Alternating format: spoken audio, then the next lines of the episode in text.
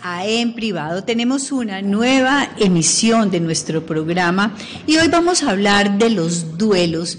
Si nosotros los seres humanos nos ponemos a pensar acerca de nuestras pérdidas pequeñas, grandes, significativas o intrascendentes, siempre nos haremos la pregunta, ¿nos han enseñado a nosotros ¿Cuáles son las leyes del sufrimiento? En muchas ocasiones hemos escuchado, por ejemplo, que los seres humanos nacimos para sufrir.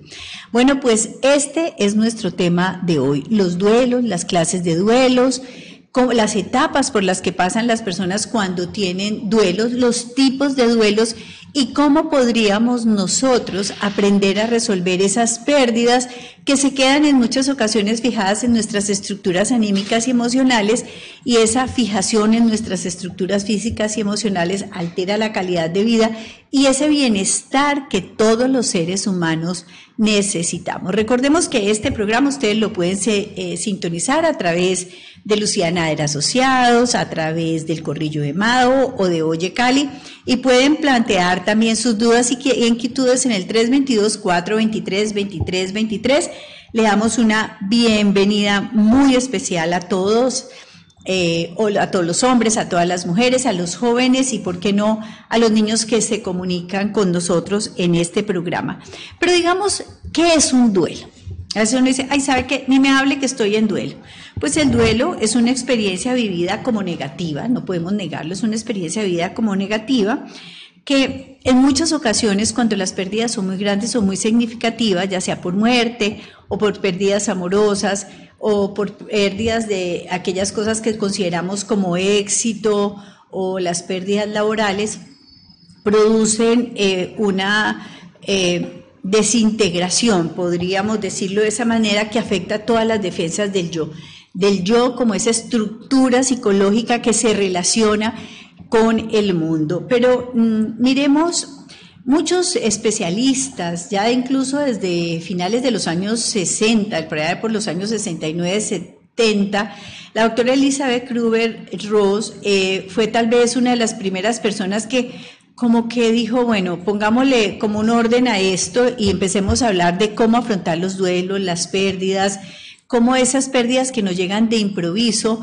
podemos nosotros manejarlas y empezó a identificar una serie de etapas. Y esas etapas no son rígidas. A veces unas personas empiezan por un lado, otras por otro. Digamos que no son fases secuenciales, sino que son fases que se van presentando y depende de cómo se ha presentado esa situación eh, que consideramos es una pérdida muy importante y que, como decía, se vuelve desintegrador en nuestra estructura anímica. Entonces, ella hablaba de que eh, tal vez la primera fase, yo creo que a todos nos pasa, es como el no aceptar que eso ha pasado, esa negación. O entramos en negación y decimos, esto no me puede estar pasando a mí, no me puede estar pasando a mí.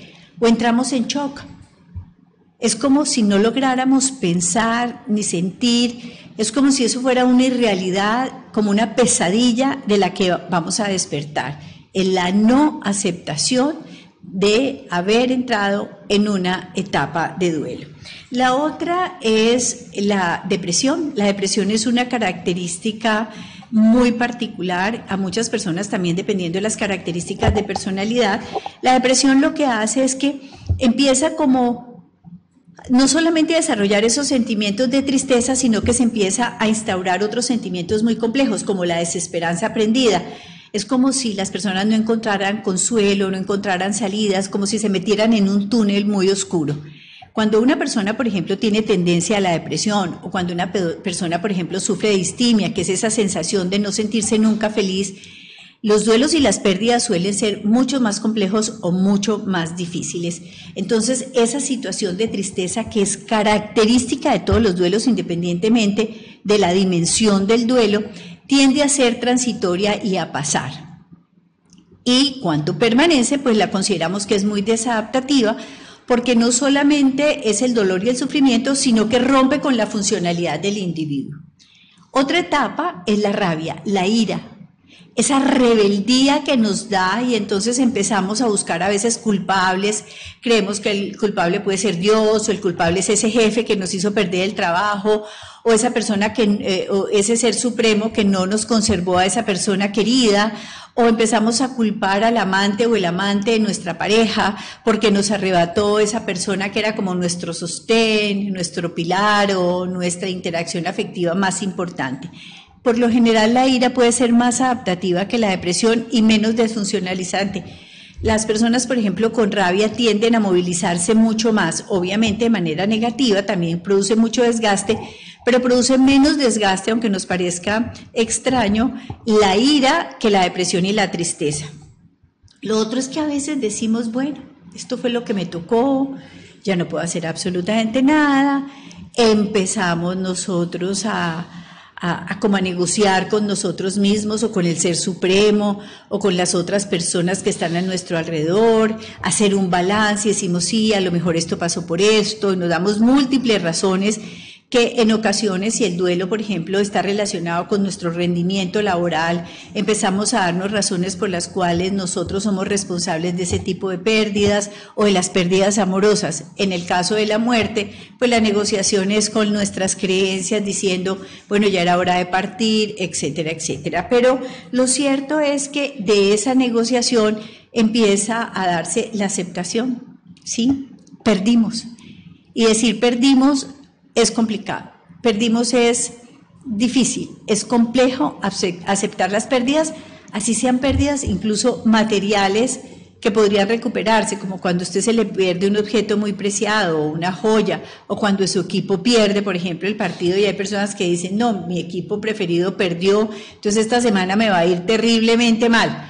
Eso, por ejemplo, son de, eh, duelos desproporcionados al hecho que los origina. Pero puede suceder, los seres humanos somos así. A veces eh, nos lamentamos por cosas que no tienen sentido porque, como les decía al principio, no nos han enseñado a manejar el sufrimiento.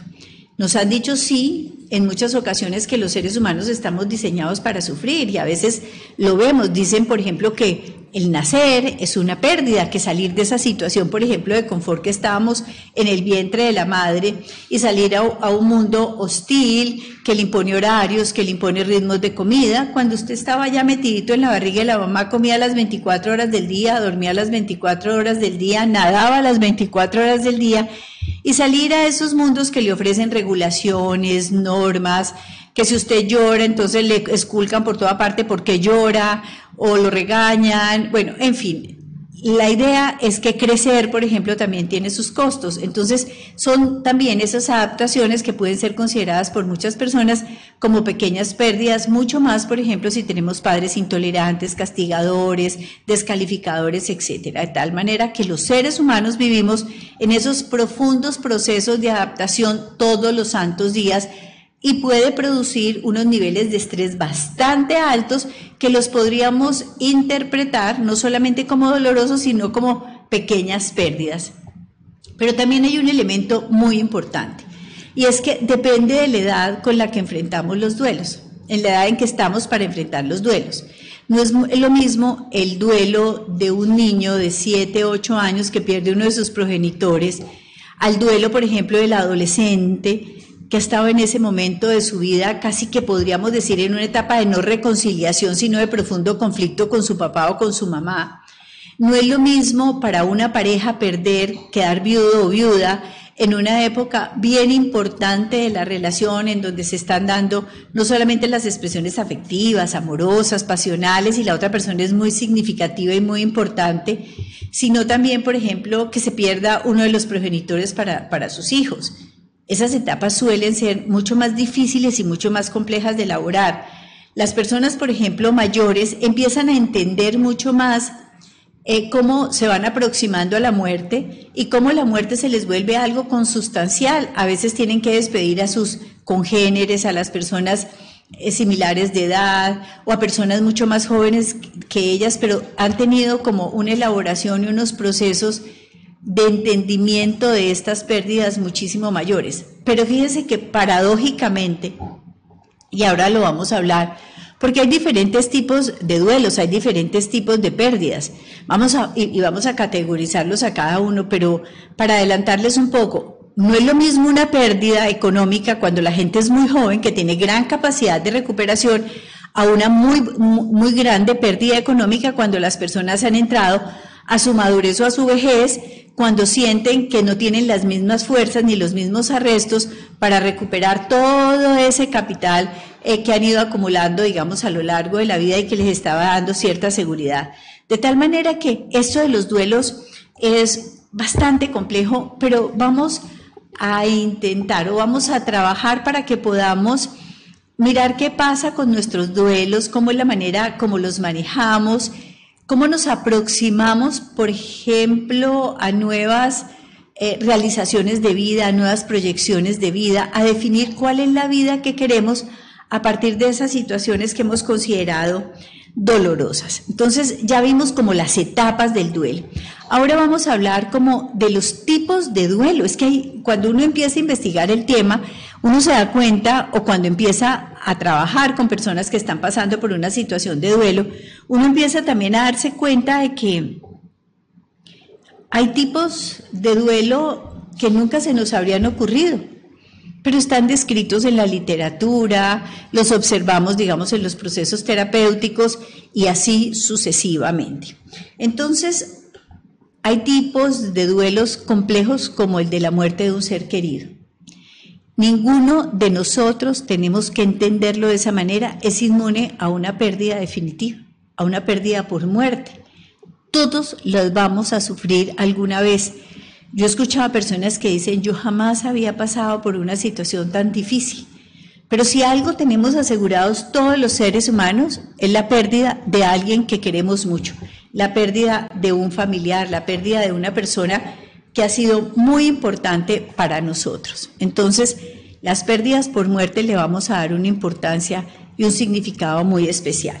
Pero también tenemos esas pérdidas relacionales. Las pérdidas relacionales que incluyen también la pérdida por muerte, están las pérdidas, por ejemplo, por separación, por divorcio, por alejamiento, eh, porque sentimos que morimos en la conciencia afectiva y amorosa de la otra persona, las pérdidas cuando perdemos los buenos amigos o cuando tenemos grandes desilusiones con aquellas personas con las que nos hemos relacionado tradicionalmente de una manera afectiva y por razones de la vida a la que todos estamos enfrentados, debemos poner grandes distancias, de modo que a eso le llamamos los duelos relacionales. Pero también están los duelos mm, cuando perdemos una de nuestras capacidades, cuando las personas eh, han tenido un accidente, quedaron en una silla de ruedas o quedaron cuadraplégicos o han perdido un brazo una, eh, o una pierna, cuando perdieron su visión o uno de sus sentidos cuando su cerebro ya no funciona de la misma manera, cuando han tenido un accidente cerebrovascular que los ha sometido, digamos, a situaciones de limitación, esas pérdidas de las capacidades también son duelos bastante complejos y difíciles de procesar y de, eh, no solamente de procesar, sino de aceptar. Entonces, como no hay aceptación, la parte de procesar, de asimilarla, de tratar de acomodarse a esa nueva situación no es nada fácil. Vamos a ir a una pequeña pausa comercial y vamos a seguir hablando de los tipos de duelo. Un grupo de profesionales de la salud y la sexología se han unido para brindar tratamientos en falta de deseo sexual, disfunción eréctil, eyaculación precoz, eyaculación retardada e incompetencia eyaculatoria. Tenemos tratamientos de vanguardia al alcance de todos. Contamos con tratamiento urológico, terapia psicosexual, fisioterapia de piso pélvico y nutrición. Comuníquese con nosotros al 322-423-2323 o ingrese a www.clinicadh.com. Bueno, y continuamos con este tema de los duelos y cómo vamos a solucionar y cómo vamos a manejar estas pérdidas. Hablábamos de los duelos por muerte, que están incluidos dentro de esos duelos relacionales. Estábamos hablando de cuando perdemos una de nuestras capacidades físicas o intelectuales. Hablemos de los duelos materiales. Yo recuerdo, digámoslo como una anécdota.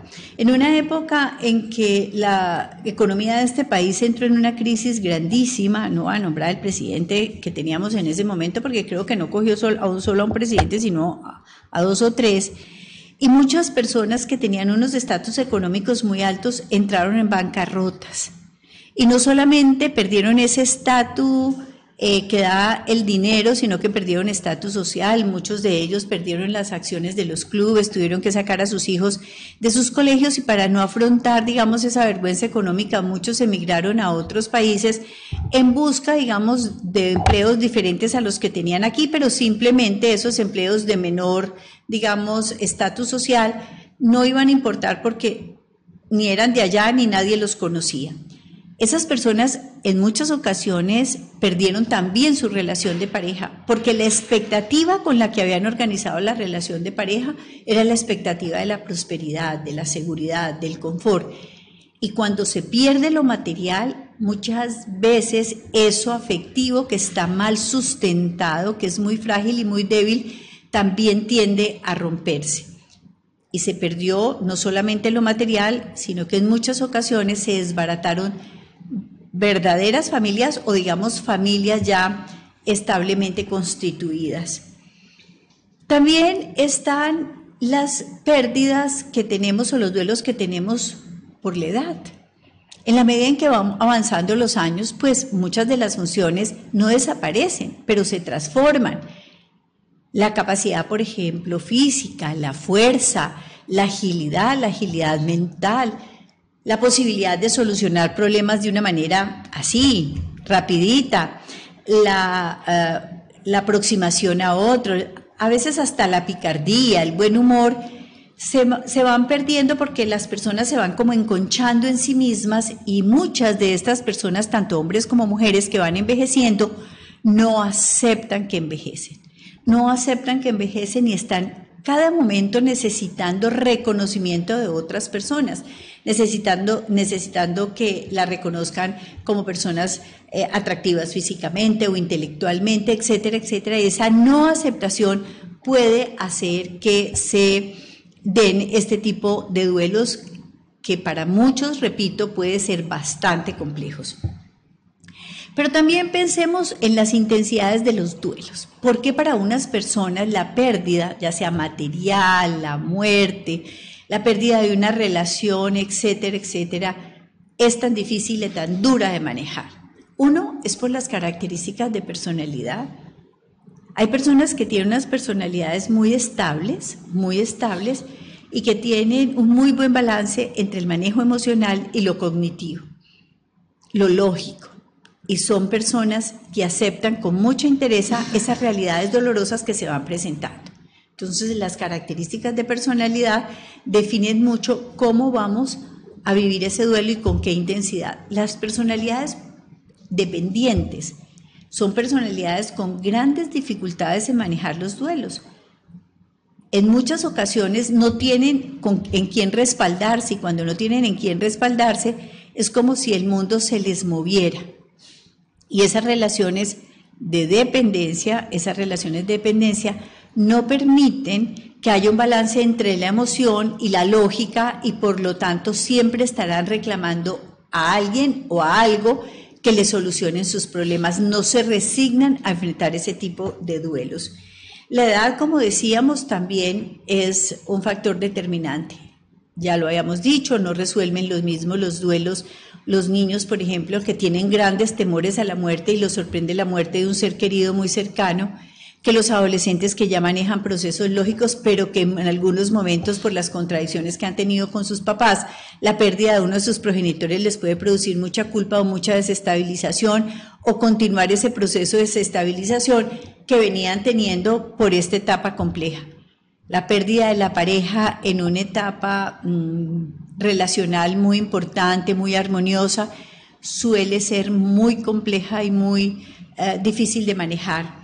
Hay personas que se expresan diciendo es que tengo una relación muy fácil y es muy fácil convivir y es muy fácil vivir y hay miles de cosas lindas que vivimos en esa relación y cuando se pierde uno de esos seres queridos en estas relaciones que se consideran sido esenciales e importantes, la, resolución de los duelos empieza a tornarse más compleja y lo vamos a ver más adelante. Pero también sucede, por ejemplo, en las pérdidas por muerte de la pareja, que en muchas ocasiones eh, la relación ha sido tan tormentosa, tan tortuosa, tan llena de sufrimientos, que la viudez empieza a producir, ya sea en ellos o en ellas, un profundo descanso, un profundo alivio. Al, primero, al principio puede ser muy impactante, pero después es como si el organismo reconociera que hay un alivio porque se liberaron de todas estas situaciones de maltrato, de estrés o de profunda tensión que se vivían en la cotidianidad. De ahí nace la famosa expresión, eh, es que la viudez es el estado perfecto, no importa si el muerto es uno, porque se considera que la viudez tiene una, un soporte social. Si usted es viudo o viuda, su grupo el grupo alrededor tiene unas grandes muestras de consideración hacia la persona que quedó viuda o viudo. En cambio, si es separado, en la mayoría de los casos, tanto para ellos como para ellas, hay un escarnio social, un escarnio social que es mucho más fuerte en las mujeres que en los hombres. Pero bueno, vamos a hablar de eso más adelante. Lo otro es la falta de habilidades sociales. Si hay personas con las que llamamos cuzumbos solos, pues estas personas encerradas en sí mismas, estas personas aisladas, Cualquier pérdida, de cualquier tipo, laboral, por muerte, porque se perdió la relación, porque mm, cayeron en una crisis económica, etcétera, pues son mucho más complejas de manejar estos duelos.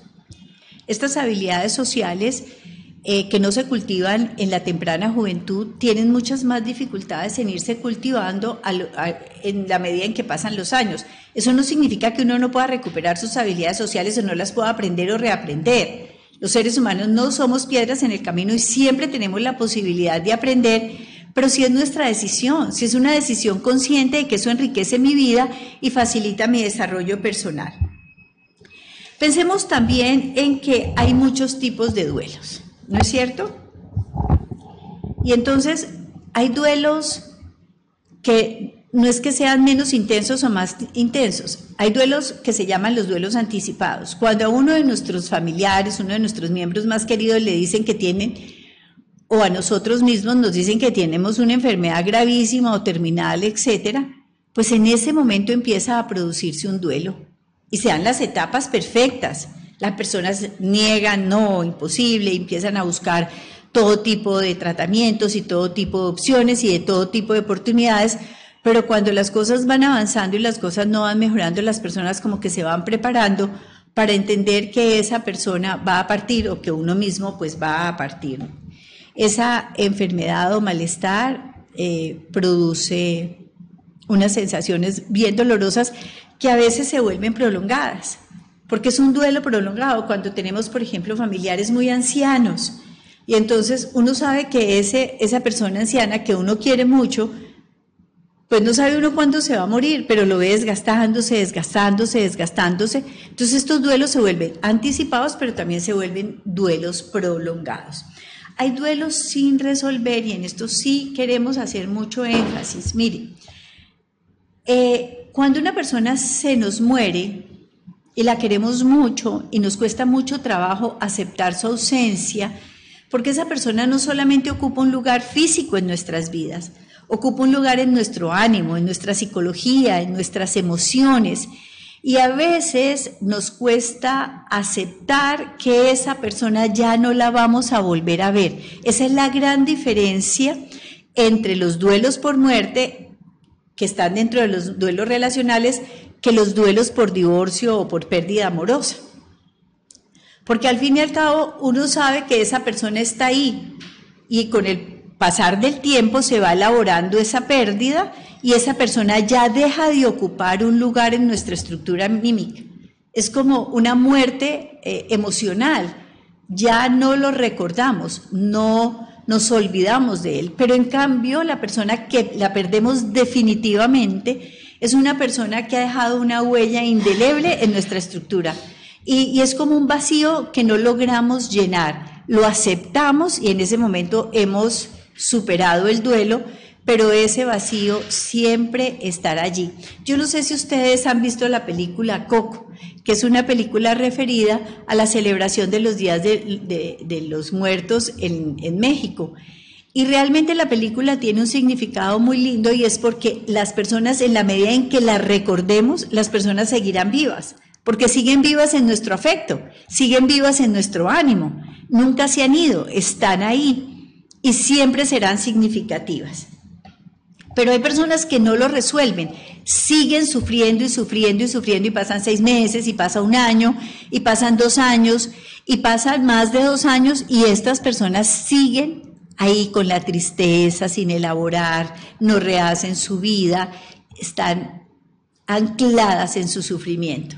A esto lo llamamos duelo sin resolver, que en la medida en que se van agudizando, eh, entonces, eh, en la medida en que se van agudizando, se empiezan a convertir en duelos patológicos, que son los duelos crónicos. Estos duelos prolongados se vuelven crónicos y se vuelven duelos patológicos. ¿Por qué le llamamos duelos eh, patológicos? Básicamente, básicamente porque nos producen eso, una sensación de enfermedad, de, de no estar bien, de sentirnos inconformes con la vida, de sentir que la vida no tiene sentido, hemos perdido la alegría, las ganas de vivir, nuestro sistema inmune se deprime, no tenemos expresiones afectivas, eróticas e íntimas. Nada nos, entusiasma como la poesía.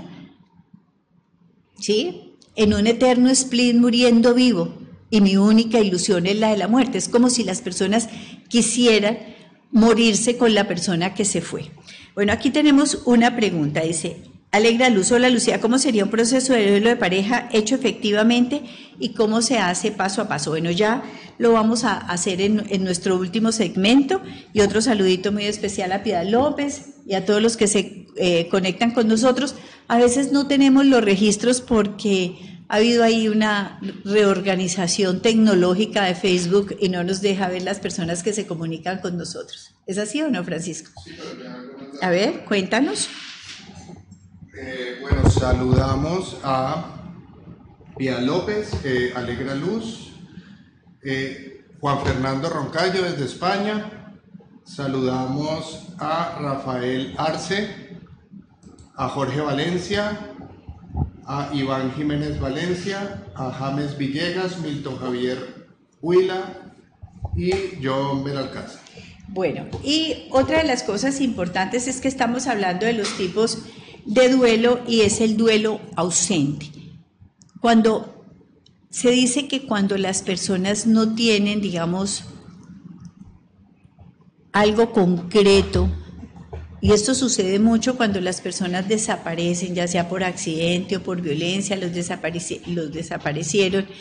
Estos duelos ausentes, estos duelos sin cuerpo, estos duelos sin cuerpo son eh, bien complejos, porque no hay como a alguien específico en, quien llorar y entonces hay una negación. Las personas, por ejemplo, que se le desapareció su hijo, su esposo, su hermano, a veces tocan a la puerta y tienen el sobresalto, será él el que llegó, etcétera.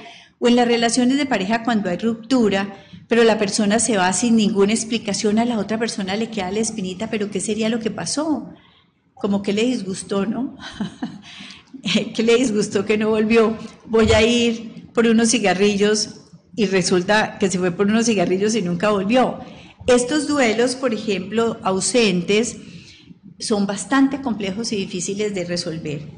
Y hay los duelos retardados, esos duelos en que aparentemente la persona tomó muy bien la pérdida, ya sea material, ya sea amorosa, ya sea por muerte, la tomó muy naturalmente y sigue viviendo su vida normal, cuando al año o a los seis meses o a los dos años empieza este duelo. A eso le llamamos un duelo retardado. Y esos duelos retardados suelen también no ser duelos patológicos, pero definitivamente a veces están muy relacionados con ese duelo inhibido, con esas personas que están con una gran incapacidad de expresar sentimientos y emociones.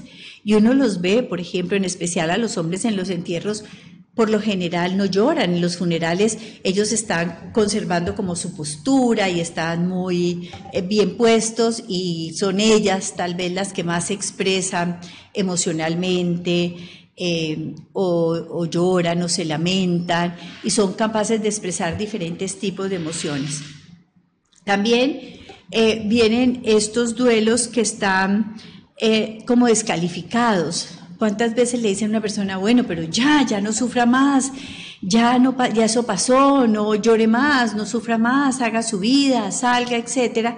Y a veces esas descalificaciones sociales o familiares son una herida también mayor porque las personas sienten que los otros no son empáticos y que no son capaces de meterse en sus zapatos y entender su dolor. Ojo con esto.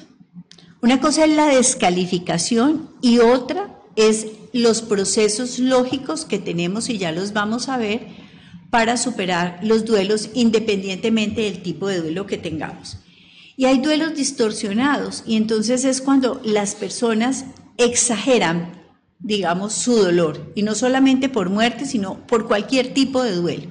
Y son personas, por ejemplo, que cada vez poniendo el duelo de muerte. Se murió la mamá o se murió el papá o se le murió alguien muy cercano. Cada vez que asiste a un nuevo funeral, porque además los funerales son el pan nuestro de cada día, asisten a un nuevo funeral, entonces nuevamente vuelven a repetir, a, revivir el duelo anterior. Entonces casi que podríamos decir, empiezan a sacar una lista de todas sus pérdidas. Es muy importante, muy, muy importante que en este punto analicemos cómo yo cómo resuelvo mis duelos. ¿Qué tanto estos duelos, por ejemplo, contribuyen, contribuyen a una mejor calidad de vida para mí? ¿Qué tanto he aprendido de estas pérdidas? ¿Cómo quiero plantear mi vida después de que he perdido en tales y tales circunstancias? Hay personas que se consideran muy infortunadas porque han tenido muchas situaciones dolorosas en su vida que han representado pérdidas, muertes, pérdidas económicas, pérdidas afectivas. Y uno dice, bueno, por Dios, ¿cuándo será que esta persona se va a sacudir de todas estas pérdidas? Pero cómo estas personas con su resiliencia, es decir, esa capacidad de recuperarse de la adversidad, empiezan a plantearse opciones y posibilidades de vida. Vamos a ir a una pequeña pausa comercial y ya regresamos. Un grupo de profesionales de la salud y la sexología se han unido para brindar tratamientos en falta de deseo sexual, disfunción eréctil, eyaculación precoz, eyaculación retardada e incompetencia eyaculatoria. Tenemos tratamientos de vanguardia al alcance de todos. Contamos con tratamiento urológico, terapia psicosexual, fisioterapia de piso pélvico y nutrición. Comuníquese con nosotros al 322-423-2323 o ingrese a www.clinicadh.com.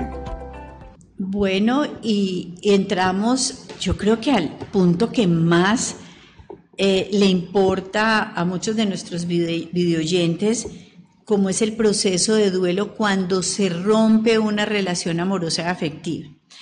¿Y por qué es tan complejo el duelo por eh, el duelo como consecuencia de un rompimiento de una relación afectiva y amorosa.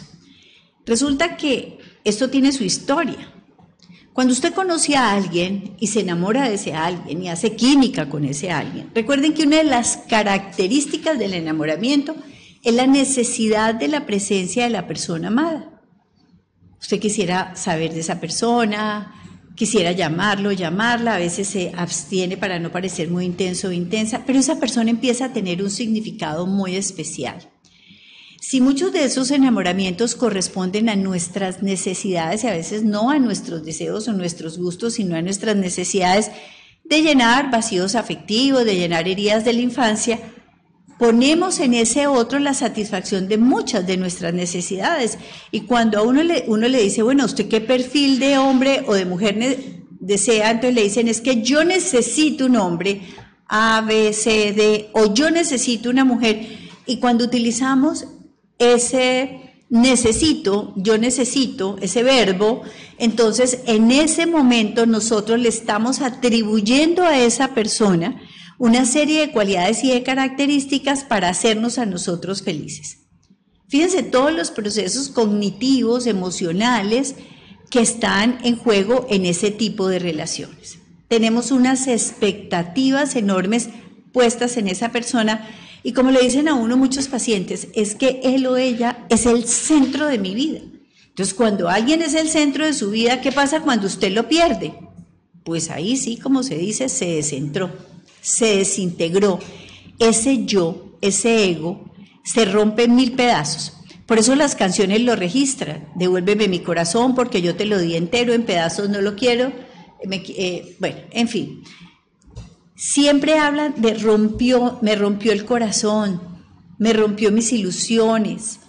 Y las personas lloran y las personas sienten que les falta el aire y las personas sienten que no van a poder vivir sin esa otra persona. La primera pregunta que nos tenemos que hacer cuando hablamos de estas pérdidas que conllevan tanto dolor, porque son pérdidas que producen unas sensaciones negativas muy intensas. Una tusa es una cosa rarísima y alguien decía, mire, eso es como si me estuvieran arañando las entrañas.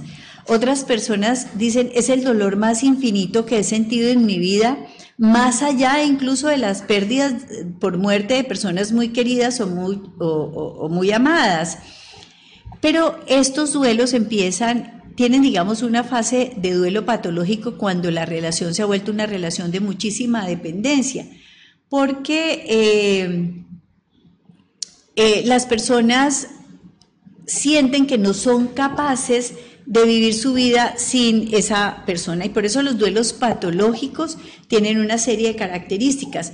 Por ejemplo, eh, son duelos que duran mucho tiempo, mucho, mucho tiempo y la persona siente que perdió la alegría, que perdió como el interés en otras cosas, puede que no tenga ideas de muerte y cosas de esas, pero sí se siente en un desánimo total. Hay un intenso sentimiento de soledad, por ejemplo. Entonces lo pueden invitar a fiestas, a reuniones, al cine, a muchas cosas y realmente se sienten solos en compañía. Les cuesta mucho trabajo eh, pensar que la vida va a ser diferente si esa otra persona no está.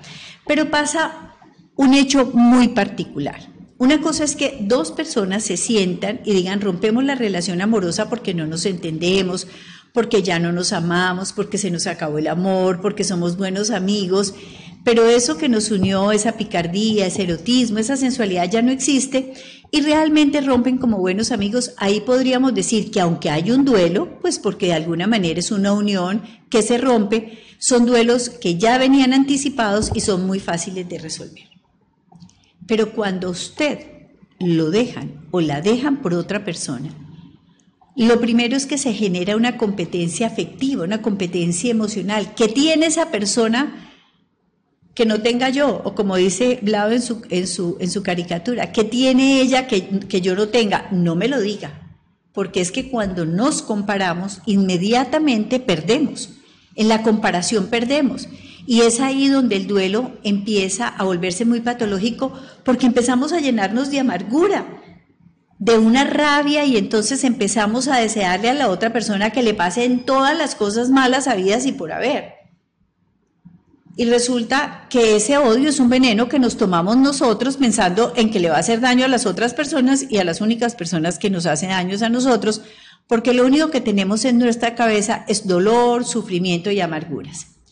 Pensar demasiado, por ejemplo, en esa persona las 24 horas y entonces se meten en las redes sociales y empiezan a hacerle seguimiento por Facebook, por Twitter, por Instagram y todo esto, qué hace, con quién anda, qué fotos subió, qué no subió, a preguntarle a los amigos y a las amigas en qué anda, si ya tiene pareja, si no tiene pareja, es bien complicado. Esa es una manera patológica, enfermiza de alimentar ese ego.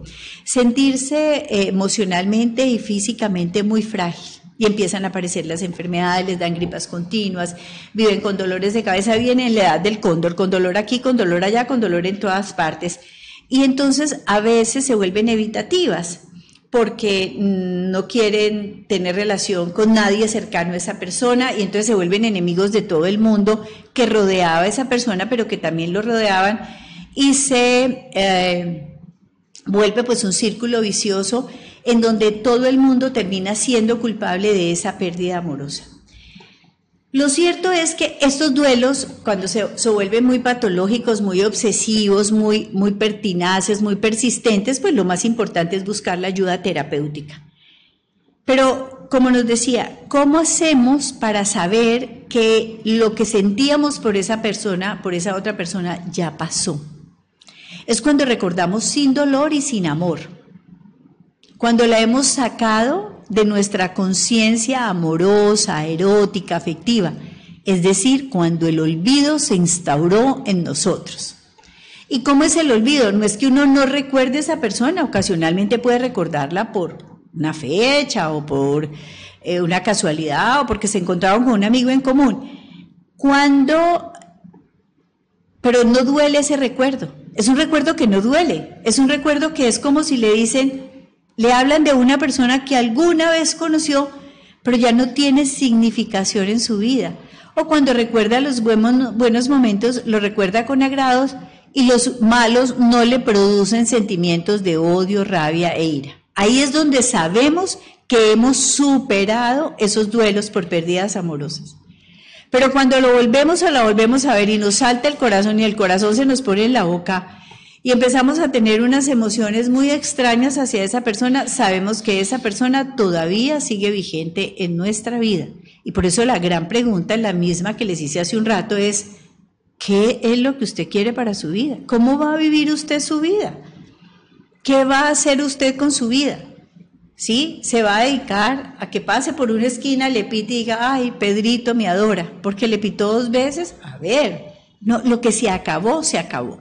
La aceptación es aprender a salir de esa etapa de negación y de shock porque otra de las cosas que alimenta el no de la resolución del duelo es hacerse esperanzas de que le vaya mal, por ejemplo, si se fue con otra persona, le vaya mal y reconozca lo importante y valioso o valiosa que soy para él o para ella. Y esa es una idea absolutamente perversa y dañina que tenemos que aprender, aceptar que la tenemos, pero tenemos también que aceptar que eso no va a ser así. Y entonces en esa reafirmación de que lo que se acabó, se acabó. ¿Qué va a pasar el día de mañana? No lo sabemos. Pero en este momento la relación se acabó, se terminó y no hay marcha atrás. Esa es la gran diferencia entre el duelo por muerte y el duelo por pérdida amorosa. En la pérdida amorosa siempre hay una expectativa, sobre todo al principio, de un posible regreso. En la muerte ya sabemos que es una pérdida definitiva. ¿Dónde está? Ya está ahí, en un lugar donde no se va a mover más. Eso es diferente, totalmente distinto y tiene una representación mental diferente. Pero cuando usted está amarrado a un hilo de esperanza de que esa relación de pronto va a resultar, ahí le va a costar mucho trabajo resolver el duelo. Y la vida tiene que seguir. La aceptación es el primer paso, el paso más importante para que podamos resolver los duelos porque si no, vamos a vivir con el corazón absolutamente destrozado, con ese vacío, con ese hueco, con esa sensación de incertidumbre que hace que no podamos como respirar. Es importante que nos sepamos y nos reconozcamos en esta vulnerabilidad. Estoy vulnerable. A veces las cosas me quedan grandes y no las puedo resolver y entonces busco ayuda terapéutica. Miren, hay, una, hay algo elemental en las eh, pérdidas amorosas. Y es entender que esa persona, esa persona, no la hemos tenido toda la vida al lado nuestro, no nació pegado a nuestras costillas. Esa persona llegó a nuestras vidas y así como llegó, se pudo ir. Todas las relaciones son temporales. Antes, por ejemplo, cuando la esperanza era de vida era muy corta, la gente se moría entre los 40 y los 50 años máximo, pues no existía divorcio. Pero el divorcio reemplazó a la esperanza, al aumento de la esperanza de vida. La gente se fatiga, el amor se acaba, los conflictos crecen y la gente dice, ay no, yo quiero vivir mi vida en paz y tranquilo, entonces me voy. Entonces, en este tipo de circunstancias tenemos que ser muy claros con nosotros mismos. Aceptar las pérdidas sin expectativas. Hoy esta relación se acabó. Y es decirle una y otra vez hasta que nuestro cerebro convenza al ánimo de que esas cosas son así. Recordemos que el cerebro es maleable, el cerebro nos cree lo que le decimos y reacciona a todo eso que estamos pensando. Si no hagan el ejercicio del limón, Imagínense que tienen un limón frente a ustedes, verdecito, que huele delicioso, y ustedes pueden partirlo con un cuchillo y ver salir ese jugo y uno inmediatamente empieza a salivar y empieza a tener unas sensaciones de destemple en la boca. Entonces, así, y no tenemos el limón enfrente. Todo lo que le metamos a nuestra mente, ¿no es cierto?, va a producir reacciones corporales y esas reacciones corporales son la representación de una serie de emociones que también están en nosotros. Por lo tanto, la idea es que eh, aprendamos a madurar emocionalmente. Las personas que son más independientes emocionalmente son personas que son capaces de absorber mucho más fácilmente todas sus pérdidas y no solamente absorberlas, sino que son capaces de recuperarse de ellas y tomar cada pérdida como un gran aprendizaje para no repetir muchos de los errores que se cometieron.